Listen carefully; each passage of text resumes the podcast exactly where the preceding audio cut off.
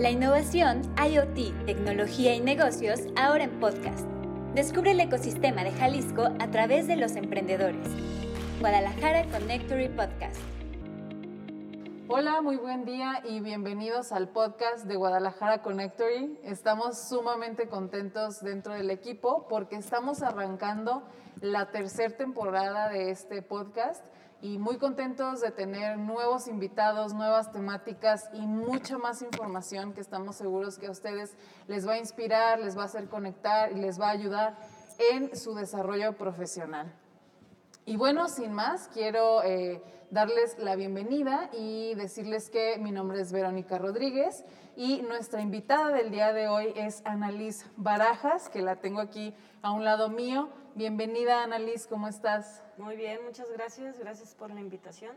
Este, había escuchado algunos podcasts y está muy interesante que traigan esta información para, pues para los demás.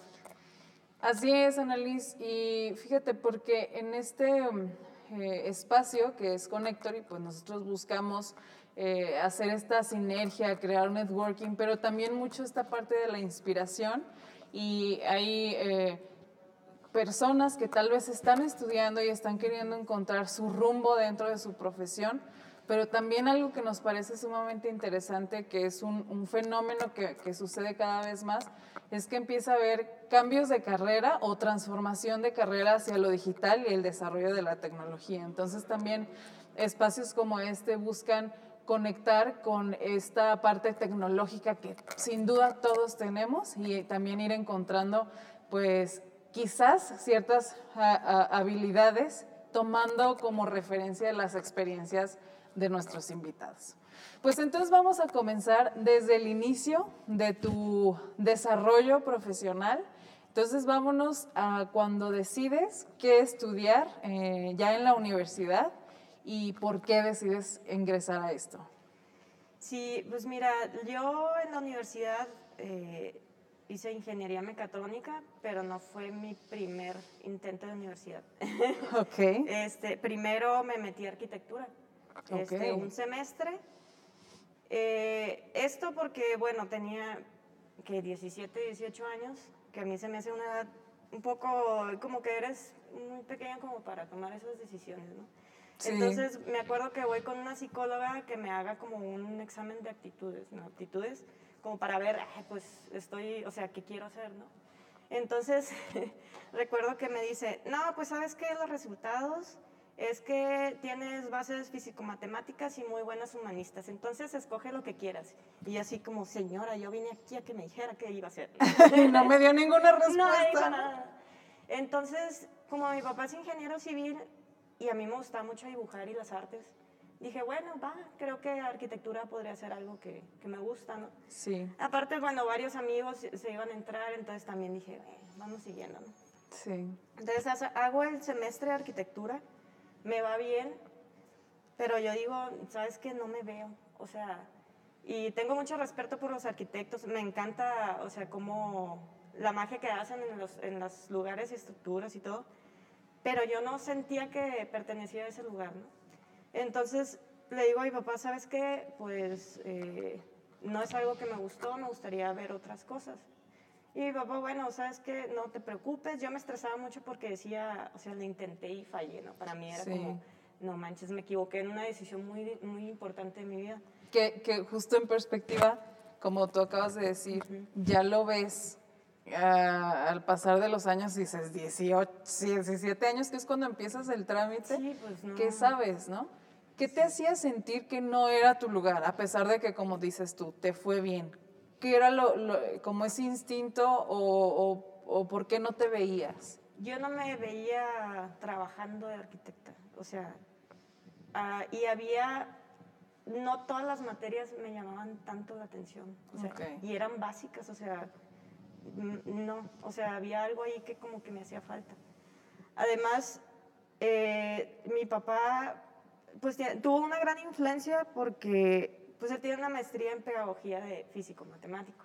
Okay. Entonces siempre me metió así como que muy bonitas las matemáticas, ¿no? Es la manera abstracta, es un lenguaje, cómo es las cosas, y desde chiquita me decía, mira, en la música, este, en cómo se mueven los pájaros, o sea, me quitó ese miedo y me, me metió como un, un, gusto, ¿no? Entonces yo sentía que quería algo más, o sea, quería que mi, mi reto, me gustan mucho los retos, quería que mi reto fuera más encaminado a eso. Pues. como que sentía que faltaba esa, ponerle más pesas al músculo, ¿no? Para, para desarrollarlo. Entonces, me salgo de esta y para esto pues yo estresada de la decisión de mi vida, ya sabes, ¿no? Y luego de 17, 18 años. No, un drama de aquellos. Ajá, emo, mode, ¿no? Sí. Entonces, ya me dice mi papá, tranquilízate, o sea, tú agarras lo que puedas agarrar. Si de aquí aprendiste algo, qué bueno. Si te metes a psicología y aprendes algo, qué bueno. El chiste es que, pues sepas, ¿no? Claro. Entonces, bueno, escuchando los podcasts, yo también me puse como en retrospectiva, así, ¿qué fue lo que me ayudó? Yo creo que fueron tres cosas. Una, mi papá, obviamente, ¿no? Con estas bases y este quitarme el miedo de que la lógica o las matemáticas son malas, ¿no? Que es lo que de niño siempre te como que te paraliza, no lo entiendo o, así, ¿no? Dos, era, bueno, eh, cuando yo estaba chica, vi una película que me marcó mucho, que es la de Aliens, la donde sale Ripley. Ripley es así como que mi a seguir, ¿no? O sea, ¿por qué? Porque yo en todas las, en la mayoría de las películas de ese tiempo, y lo pasaban en el 5, ¿no? No estoy tan sí, de esas que pasaban a cada rato en el 5. En español, por supuesto. En español, claro. Entonces yo estaba acostumbrada a ver películas de acción y eso, pero no había mujeres protagonistas. Sí, claro. Entonces, esa película para mí fue así de que, no manches, o sea, es una mujer protagonista fuerte. Fuerte. Es futurista. Y luego voy viendo que se sube un robot. Yo dije, no, así me explota, así de, no manches, o sea, yo puedo llegar a hacer eso. Sí. Fue como, y, obviamente, ¿no? De, ganar a alguien, ¿no? Entonces, para mí fue así como que algo muy significativo de que yo quiero ser esa mujer fuerte y yo quiero estar en ese robot, ¿no? Wow, Así como que, ah, lo, quiero hacer. Entonces, bueno, eso, la representación siempre es muy importante. O sea, a mí me da mucho gusto que ahorita, pues en Disney y en todas estas cosas, pues ya no hay como la princesa, sino también está la princesa guerrera, ¿no? Sí, y, siento que mucho en, en, este, en esta necesidad o grito social de decir, ya basta de representarnos de esta forma, ¿no? Es como un, como un círculo, ¿no? Como Disney representa de una forma, entonces crea un impacto negativo en no sé cuántas generaciones, exacto. Pero luego también surge esta rebeldía de decir, oye, ya, entonces supongo que deja de haber un consumo de este contenido y tiene que haber una transformación. Entonces existe esta... Eh, pues este, este, para, este cambio de paradigma, ¿no? Para no decir este empoderamiento, porque siento que luego esa palabra no, se asustan. es un tema, ¿sí? Sí. Pero qué peculiar que tu inspiración fuera algo muy diferente y además no sé cuántos años tenías cuando, viste esta película. Creo que unos siete, ocho años, ¿no? Que para empezar era como porque una niña está viendo a alguien, ¿no? si lo piensas. Sí, es que me encantaba quedarme despierta con mi mamá. Me decía, bueno, sí vamos a verlo, pero no digas a nadie, ¿no? Ajá. así como que... Pero no sabes en dónde, en dónde puede haber esa, esa inspiración. En este caso, que fue algo positivo y que también respecto, eh, me llamó mucho la atención esta responsabilidad eh, parental, ¿no? Que existe eh, pues en todas las personas que ya tienen pues una descendencia, de transmitir, cómo esta transmisión de conocimientos básicos va a marcar definitivamente los gustos o las aficiones de un niño. Y qué gran regalo hizo tu papá, porque yo, o sea, en, mi caso, que yo tengo una hija y yo sí fui de las que creció con miedo a las matemáticas, no he podido encontrar en mi mente cómo le voy a hacer yo esa transmisión de información de acércate a las ingenierías y acércate a las matemáticas y porque yo no, no le puedo dar ese ejemplo en mí, pero yo veo el gran mundo que es y, el, gran potencial que puede haber para, para las mujeres por ciertos skills que existen. Entonces es también como decir, de alguna forma tiene que haber ese acercamiento. En el caso de tu papá, pues fue muy sencillo porque él ya lo tenía impregnado pues en, su, en su pues en, su, día a día, tal cual. Pero bueno, entonces, volviendo al tema, eh, comentabas estas dos. Y el tercero, mi hermano. Mi hermano empezó a estudiar mecatrónica, él me lleva cuatro años, entonces ya casi había salido y yo veía que se dedicó un tiempo a la automatización y me decía, ¿no? O, venía de la escuela y yo era bien ñañita. Le decía, mi hermano le, si mi papá iba con, no, si mi hermano llevaba a sus amigos a que mi papá le explicara, yo estaba ahí, que no entendía nada, pero me gustaba como que hacer como que, ah, sí, la X, ¿no? Ajá, sí. Entonces me, me gustaba mucho que mi hermano viniera, él estudió aquí en Guadalajara, entonces cuando iba, pues me platicaba lo que, lo que aprendía y que todo, y mira, ahora hicimos esto, y así como que, ah, se escucha padre, ¿no? Entonces ya cuando él trabaja, pues estoy viendo que un robot, yo dije, oh, sí, replay, ahí vamos, ¿no? Sí, sí, sí. vamos con todo. Entonces ya es cuando decido, bueno, ¿sabes qué? Creo que esta carrera es la que va a fin con lo que, con lo que ahorita yo quiero en este momento, porque uno va cambiando, va evolucionando y pues va, va, pues, no cambiando, bueno, sí, cambiando de carrera porque a mí pues es algo que me sucedió, que siento que me sucedió este, pero en ese momento pues cubría todo lo que necesitaba. Sí. Y es cuando pues entró a la universidad. ¿Y cómo es para ti llegar? Porque luego también sucede que pues a veces se imagina uno, primer semestre, mi primer robot, ¿no? Y, y, ah, no, no necesariamente sucede así, ¿no? Es como pues, le pasa a quien sea, ¿no? Médico, como la carrera que sea, porque vas iniciando. claro. ¿Cómo fue para ti llegar ya finalmente como a este mundo que tú dijiste, esto me va a acercar más a, los robots, ¿no? Por decirlo así. Creo que en mi caso fue algo fácil, no fácil, sino no fue tan, tan complicado, porque al principio te dan bases de álgebra, que este, dinámica, todo ese rollo. Entonces me gustaba, o sea, te digo, yo me, me gusta eso de resolución de problemas y todo ese rollo. Entonces, paulativamente fue muy bueno. Okay. La ventaja que tenía esta universidad, que es lo que me llamó la atención, es que eran, cada año tú tenías que hacer prácticas.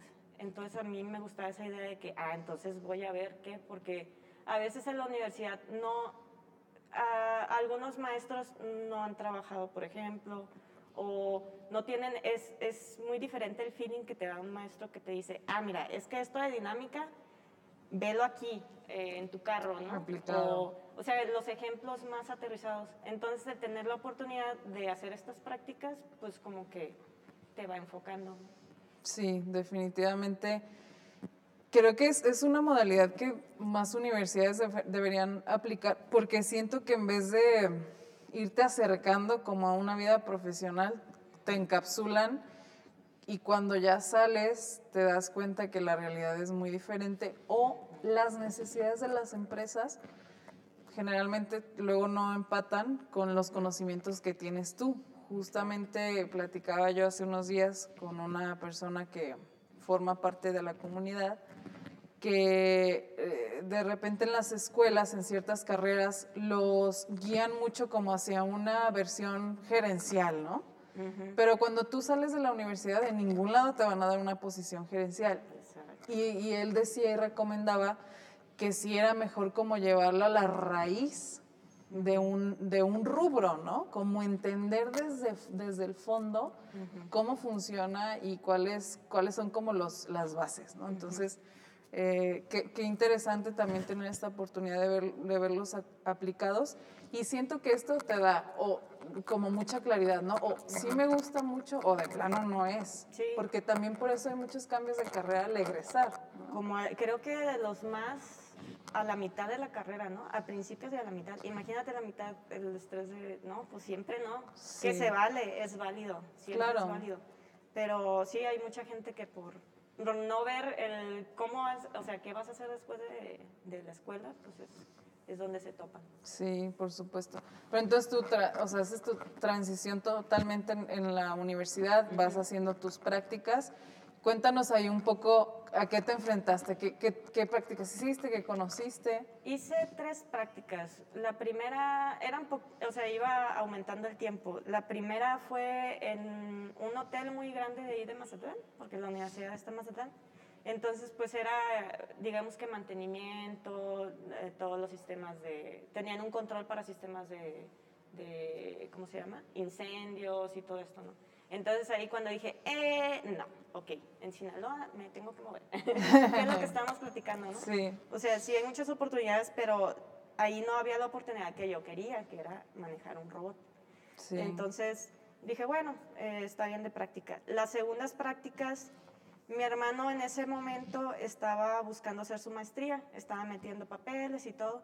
Entonces tenía mucho tiempo libre. Eh, y estaba también muy enfocado, a él siempre le ha gustado lo de la bicicleta y todo. Entonces en Culiacán hacen un grupo de personas que quieren impulsar este tipo de cosas en, en la ciudad, porque ahorita pues ya hay lugares donde puedes eh, ciclovías, y, pero antes pues era un desastre, entonces está en todo esto y me dice, oye, no, pues que tengo una idea, ¿no? Vamos haciendo una bici eléctrica y con un mm. freno, freno regenerativo que he estado leyendo para esto nosotros ni sabíamos, o sea, era la punta del Everest a todo lo que se tenía que hacer, ¿no? Pero pues estábamos con esto de que, bueno, vamos probando.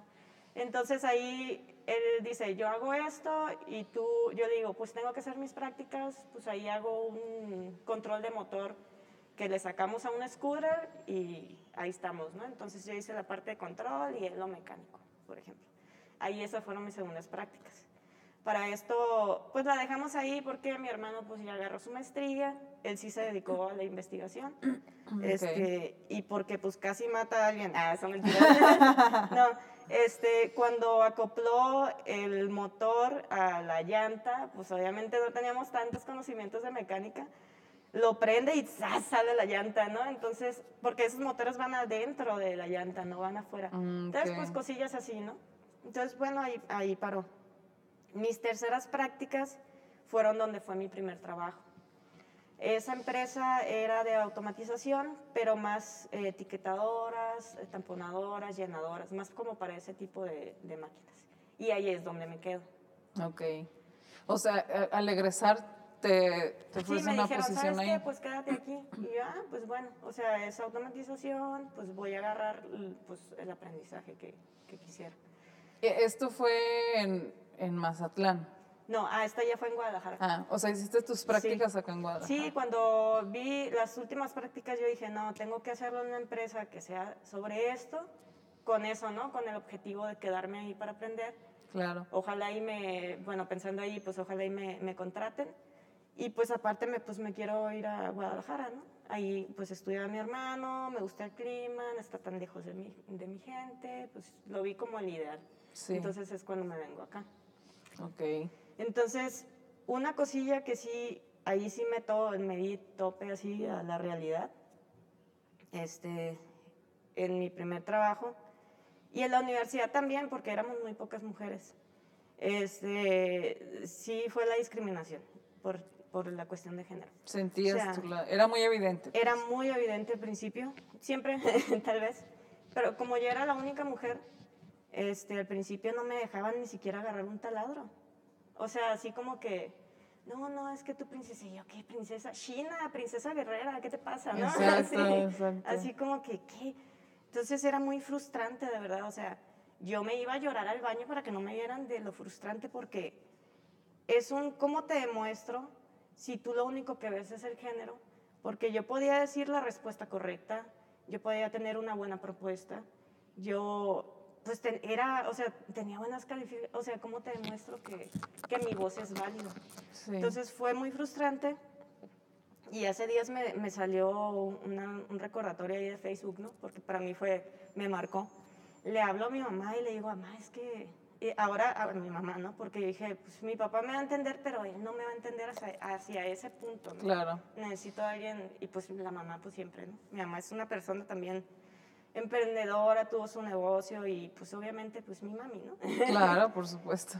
¿Sabes qué? Es que no aguanto, este, no me escuchan, o sea, ni siquiera puedo decir algo porque, pues, o sea, es como si fuera invisible, o sea, como si todo lo que he hecho y que les he demostrado no es. Y mi mamá, mira, hija, tú úntate mantequilla y que todo lo malo resbale. El buen trabajo siempre se va a ver. Y yo, ok, tú estás ahí para aprender. Y yo, pues sí es cierto.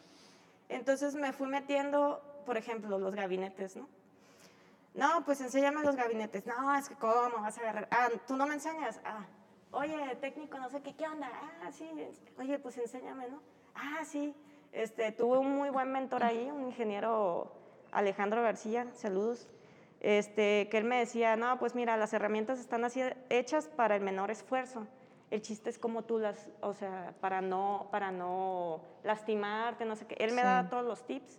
Llegó un punto donde... Que justo, perdón, te iba a decir eso, ¿no? Siempre, afortunadamente, eh, va a haber alguien, eh, o sea, independientemente del género, dispuesto a ayudar, ¿no? Exacto. Dispuesto a compartir sus conocimientos contigo por un sinfín de, de motivos, pero principalmente por un tema de empatía, eh, incluso suele pasar que me recuerda a mí en mis inicios, ¿no? Exacto. Quitando de, de, en medio el género y a final de cuentas eso es, me imagino pues que es lo que sí te da cierto soporte para ah, pues poder atravesar esta etapa que suena complicada, ¿no? Y que por más que te digan un tate mantequilla es también decir... Sí, te afecta. Claro.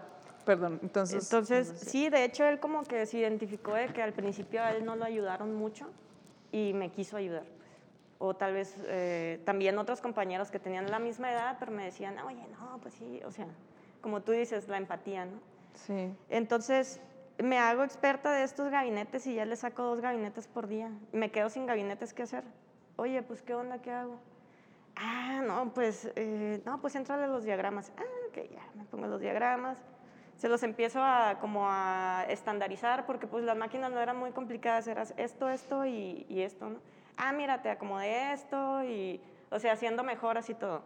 Me los acabo y digo, oye, pues entonces, ¿qué? O sea, así me fui como la humedad ahí metiendo. Hasta que, ah, no, pues los PLCs. Ah, mira, ta, ta, ta. Pues tiempo libre, me ponía a estandarizar igual. Ah, mira, este va a ser el machote para esta máquina y todo eso. No, que pantallas. O sea, ya al final de que estaba como al año que estaba ahí, ya máquina que saliera tenía que pasar por, mi firma, pues, porque yo revisaba que los gabinetes estuvieran bien hechos y todos. Entonces yo así como que, ¿qué hubo?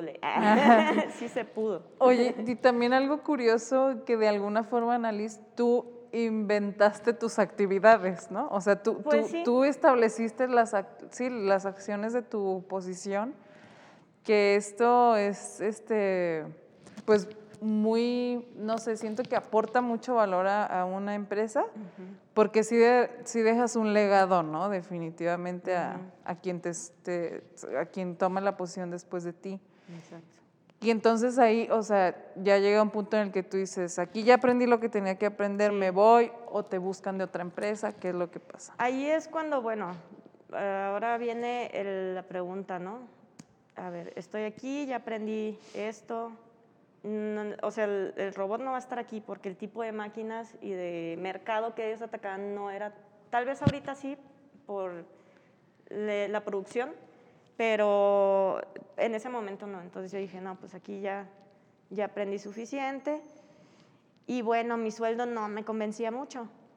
Obviamente, pues no tenía, bueno, no, no me convencía. Entonces yo dije, bueno, una es, me voy a otra empresa, busco o hago una maestría.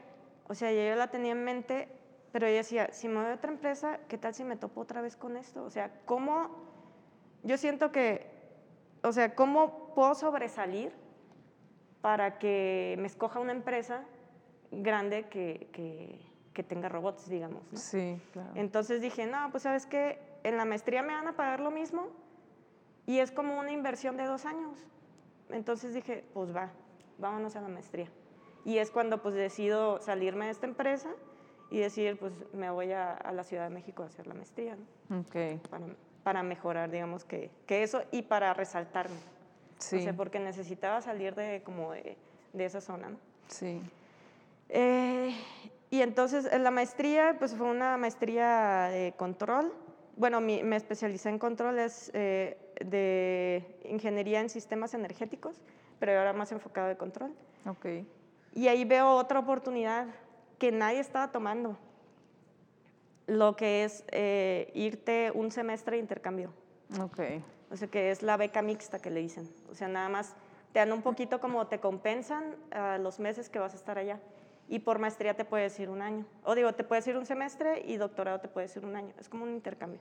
Sí. Entonces yo dije, pero ¿por qué nadie está tomando esta oportunidad? O sea, nadie se iba. No, o sea, eran muy poquitos los que estaban metiendo. Y yo decía, bueno, pero ¿cómo? O sea, a ver, ¿qué se necesita? No, pues que el inglés. Pues el inglés, eh, muy importante. Sí, Ese ya lo traía muy supuesto. bien. Desde la prepa, pues me daban clases de inglés y que no sé qué. Eh, algunos temas en inglés y así, ¿no? Eh, pues te tiene que aceptar, bueno, primero el TOEFL, porque si te vas a una tienes que tener el certificado, ¿no? Luego te tiene que aceptar la universidad, alguien de allá.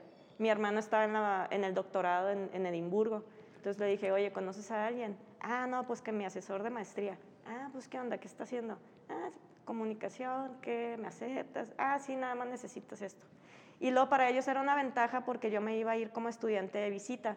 Entonces ellos me podían hacer, a, a poner a hacer lo que quisieran y ellos no pagaban porque la beca era de México. Claro. Entonces yo le dije, oye, pues no vas a... Ve esta oportunidad. Ajá, mira, vas a tener un minion. ¿no? sí, sí, sí. Ustedes no van a pagar nada, yo me voy a ir y todo. ¿no? Entonces, pues me aceptaron, hice el proceso y ya. Y te fuiste. ¿Cuál fue la diferencia? Que lo intenté. O sea, como dicen, preguntando se llega Sí. ¿no? Y también como ver siempre un paso más allá, ¿no? O sea, es interesante darte cuenta que sobresalir no es tan difícil. es, es como un, un hallazgo muy, muy valioso, porque es nada más como, a ver, bueno, sal un poco de la caja que está sucediendo afuera o más allá, ¿no? De tu alcance y, y aviéntate, ¿no? Y es animarse. Yo tenía compañeros, o sea, te- tenía un compañero brillante, o sea, súper bueno para eso, pero a él no le, no le gustaba la idea de cambiar sus hábitos, o sea, como era muy cerrado eso, e- y, y verse fuera del país para él iba a ser como... El terror casi, Porque casi. pues todavía vivía en su casa, todavía estaba en, en este contexto, pues. Entonces, pues no necesariamente tienes que ser el mejor técnico, ¿no? No. Tienes que ver qué, neces- qué necesitas y qué, ah, bueno, pues una negociación, Sí. ¿no? Y- que luego sucede en estos tiempos ¿no? de, de la pandemia y que sí ya ha habido eh, cambios en el contexto de aprendizaje de los niños sobre todo, em, que ya tenemos pues dos años prácticamente así, es- este, esta necesidad de reforzar las soft skills, ¿no? Porque entonces ahora los niños, si ya son muy buenos en una computadora, es- existe este boom de las clases de robótica, ya pues, los niños le entran perfectamente a armar su primer robot, pero no saben comunicarse, no saben trabajar en equipo. Luego sucede que hay muchos niños eh, que son hijos únicos, ¿no? Entonces hay menos. eh, y todas estas competencias también es muy importante muy mencionarlas, porque a donde te topes en un trabajo, al menos que tú pongas tu empresa y aún así vas a necesitar trabajar en equipo y vas a necesitar readaptarte porque en todos lados hay cambios, ¿no? Entonces, también sí, muchas veces, eh, digo, cada quien e- es libre como de escoger su camino, pero luego por eso algunos brillantes se quedan como en la academia, ¿no? O, o en la docencia algunas veces. Y, y, pues habrá como particular, eh, este, particularidades de, per- de la personalidad para cada cosa, ¿no? Sí. Pero creo que sí es un muy buen consejo esto de, de animarse a hacer Sí, algo o diferente. sea, ¿no? pregun- como dicen, preguntando se llega a Roma. Sí, totalmente. Entonces, duras un semestre allá, puedes apoyar a este equipo Sí. y regresas, ¿ya fue para terminar la maestría o...? Fue, sí, regreso, pero pues regreso con mis deudas en libras. Sí. Porque pues sí me ayudan con la maestría, pero no, es, o sea, sí fue... Es mínimo, ¿no? Sí, es mínimo, es como que para que sobrevivas, entonces pues ahí yo regresé con eso. Ya se me acaba la beca, pido una extensión que te da el poli y sí te la dan, pero te la dan cada tres meses, o sea, no era redituable para mí. Y yo, mis papás siempre me han apoyado, pero desde que trabajo yo ya me sentía responsable de mí misma. Pues Claro. era, era difícil como el, "Ey, pues no. Entonces dije, no, pues tengo que buscar trabajo. Y fue así, para terminar el último semestre, pues terminar la tesis y ya entregar lo que es la maestría. Entonces, en ese lapso de que regreso a Guadalajara, porque pues como te había comentado, la Ciudad de México, pues es una ciudad muy grande y todo, pero yo no me veía ahí, el nivel de estrés para mí era muy abrumante. Sí. Entonces digo, ah, ¿sabes qué? Me regreso a Guadalajara, sigue siendo un buen lugar, hay muchas oportunidades cerca de mi, de mi familia, pues vamos. Entonces empiezo a buscar trabajo y es cuando doy con una empresa de paneles solares. Entonces dije, pues va, o sea, eh, pues tengo ciertos conocimientos porque tuve que este, diseñar, se puede decir desde cero, pues un panel solar y eso, pues vamos viendo, ¿no? Entonces, en esta empresa está chiquita, éramos tres, ahorita ya está mucho más grande. Entonces, a mí me tocaba hacer de todo. O sea, como suele pasar en las empresas pequeñas. He sido muy afortunado con los jefes que he tenido. Cada uno creo que han sido líderes con diferentes skills, habilidades y eso. Sí. Y este, el dueño de esa empresa era una persona con mucha, como, ya sabes, ¿no? Como viendo el futuro, las tendencias y decía, no, que vamos. Y con mucha confianza en mí. Eso es algo que aprecié mucho, pues, porque yo venía de otra empresa donde no, me tuve que ganar la confianza y él eh, dijo, ah, o sea, qué chido que estés aquí, pues todo. Entonces en esa empresa pues me toca hacer de todo. Como te comento, como a mí me tocaba diseñar, cotizar, este, comprar material, mandar al eléctrico, mandar a no sé qué, les digo, ¿sabes qué? Pues llévame a instalar. o sea, yo quiero saber... Para entender bien el proceso. Ajá, para entender bien qué es lo que están haciendo, porque qué tal si tú me dices que algo está mal que yo pedí y yo no entiendo por qué está mal. Entonces, pues ahí me puse, este, y sí los ayudé, pero estuve muy poco tiempo, como unos cuatro meses, porque a los cuatro meses un amigo que estaba en, en Continental, de ingeniero mecánico de diseño, me dice, hey, hay oportunidad de automatización, pásame tu currículum. Sí. Yo pues de inmediato, no, pues ahí te va. Yo dije, ahí viene el robot. sí, como que este trabajo fue transición nada más, ¿no? como volver a... Y que, y que sin duda se aprende mucho en estas empresas pequeñas porque te acercas a áreas que jamás te hubieras imaginado, ¿no? Como esto de incluso estar haciendo la agenda de a qué hora va el eléctrico a instalar, digo. Sí, como de planeación. Totalmente, sí. Incluso con el cliente, ¿no? Yo le tenía mucho, mm, fíjate, ahora que estoy como más en, en, en ventas y desarrollo de negocios, antes yo decía, no, yo lo veía lejano, ¿no? Porque decía, no, no me pongas, o sea, ¿qué le voy a decir? ¿Qué voy a hacer? Eso no es para mí, ¿no? Sí, y mira, la vida.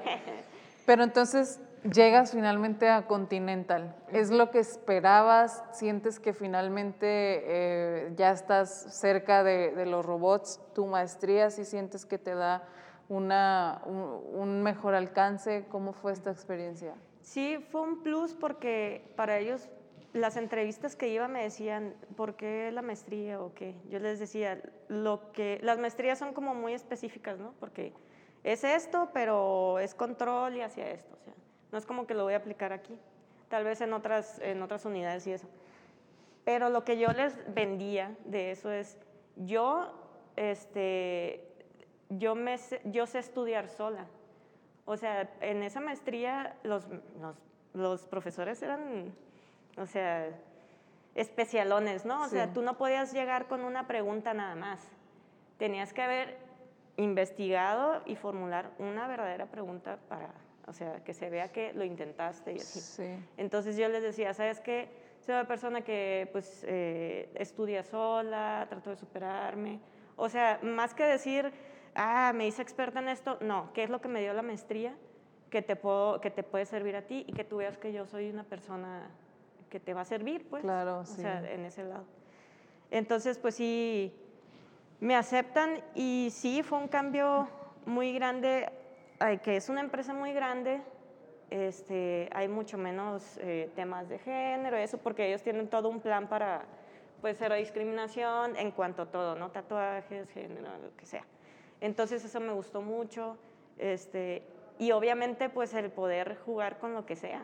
Sí. Porque ahí era, no era así como que, no, la pantalla, no, pues es que es China y mejor cómprate otra, o no, está muy cara. No, ahí es, este proceso necesita ser así y cómprate toda la tecnología necesaria para hacer ese proceso. Entonces ahí es donde me, pues, me súper emocionó el, el, poder tener esa decisión, ¿no? Sí, por supuesto. De ahora sí, lo que queda, lo que quiera. Los juguetes. Sí, y que aparte ver, verlo así, ¿no? Como que, que un trabajo se ve así como, como un gran laboratorio de aprendizaje, es una gran satisfacción, me imagino, ¿no? O sea, poder tener esa oportunidad. Pero entonces después de, de, esta, de esta experiencia en Continental, que dura casi tres años más o menos, te vas a otra empresa que es en la que estás actualmente. Sí. Porque después de estar en este gran laboratorio y los juguetes, te, te vas hacia allá. ¿Qué pasa? Pues eh, ahí me desarrollé igual. Al principio cuando estás de nuevo, pues hay muchas cosas, no tienes mucha actividad a veces porque, pues es el principio, ¿no? Te van soltando de poco a poco, entonces tenía mucho tiempo libre y le apliqué lo mismo. Pues méteme al laboratorio, o sea, ¿para qué? Para entender los diagramas, para saber qué es lo que le voy a mandar a hacer el técnico y así, ¿no? Entonces me meto ahí, luego me metí en otra cosa, me desesperaba mucho andar con tiempo libre, pues así es que yo estaba enfocada a una business unit, le dicen ahí, oye, pues necesitan apoyo allá, pues llévame, o sea, empecé a trabajar de todo un poco. Sí. Ya ahí ya pude programar láseres, eh, que los servos, eh, cámaras inteligentes y el robot, por fin, ¿no? Los robots y todo eso. sí. Entonces ya, ya, Ripley estaba feliz. estaba feliz Finalmente. Por mí pero ahora me encuentro con ya un cuestionamiento de, a ver, ¿qué estoy haciendo? O sea, sí me gusta, logré este objetivo, o sea, porque dije, ah, por fin llegué a mi objetivo, pero pues no tenía mucho tiempo libre porque era muy clavada, ah, ¿no? Era de que me quedaba ahí hasta que quedara y todo esto. De tener mucho tiempo libre ahora ya. a, a, estar ahí, este, dije, bueno, está bien el salario, pero para esta edad yo me veía con más, este, y luego volteaba a mi alrededor y decía, por ejemplo, pues un compañero que llevaba como 15 años ahí con el mismo nivel de estrés y decía, hmm". y ahora también la pregunta que yo creo que cuando tienes, en cuanto sales de la universidad, la de ¿cómo te ves en cinco años? No te suena tanto, porque pues tienes 22, 23, tú dices, ya me veo en la fiesta. Sí, claro. O no sé ni dónde me veo, déjame ah, investigar. ¿Qué importa, ¿no? luego voy a ver. Pero ya con 26 años, 27, digo, bueno, en 5 años, ¿cómo voy a estar? O sea, para brincar aquí tendría que ser esto, ¿no? Me puedo hacer experto y señor staff, o sea, el súper técnico, o empecé a ver más y si me hago manager o algo así, dije, ah, como que me está gustando más este rollo. Sí.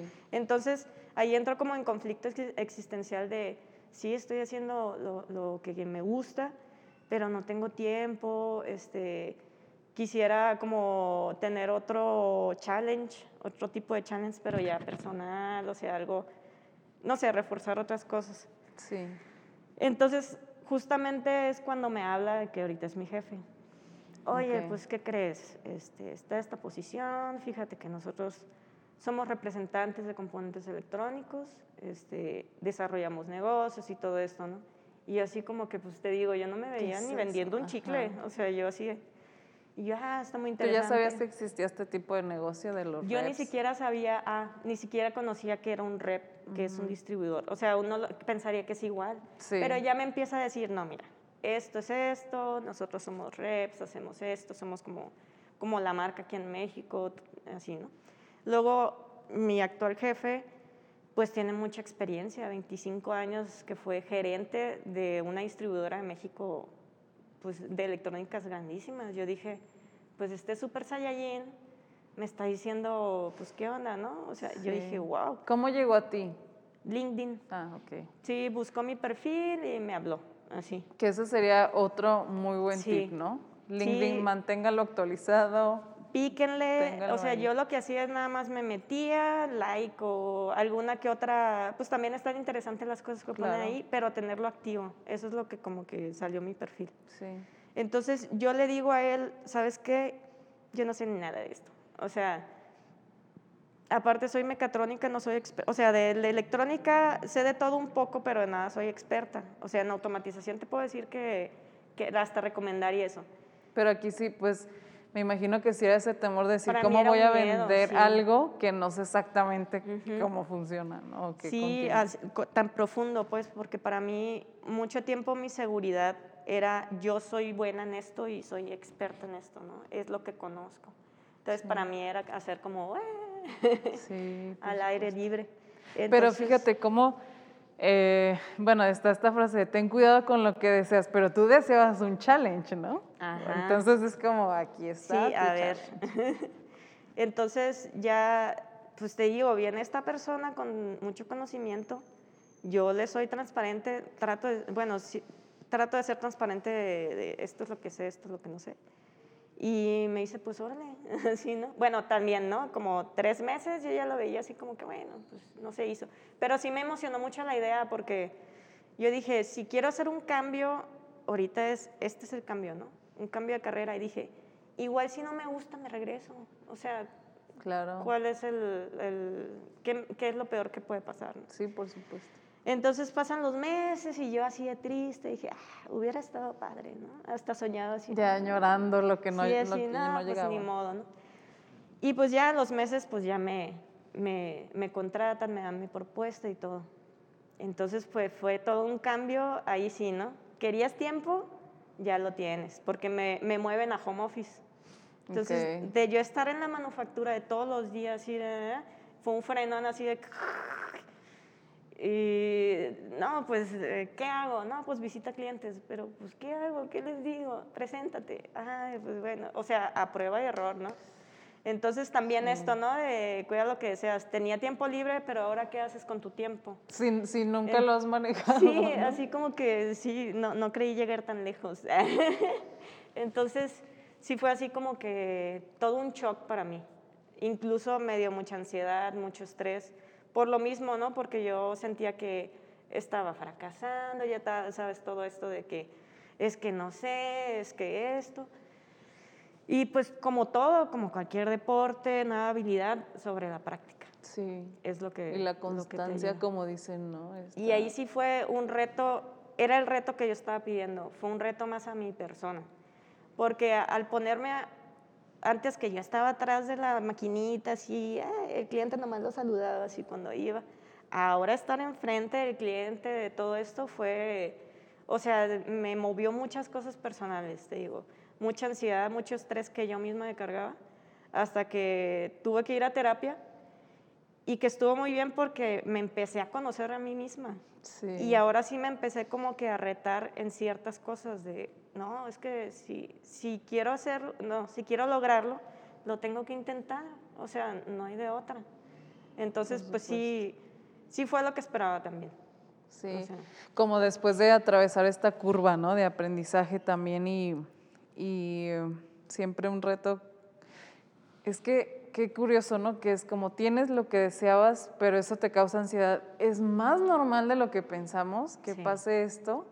Y también otro, otro tip, ¿no? Tomen terapia. Este, ah, Mucho acompañado de la parte profesional, creo que es una muy buena herramienta porque te lleva a lo que acabas de decir, conocernos a nosotros mismos a nivel personal definitivamente nos dará una claridad mayor en nuestra vida profesional, ¿no? Es, somos el uno mismo al final de cuentas, ¿no? Con estas vertientes de, de lo que nos dedicamos.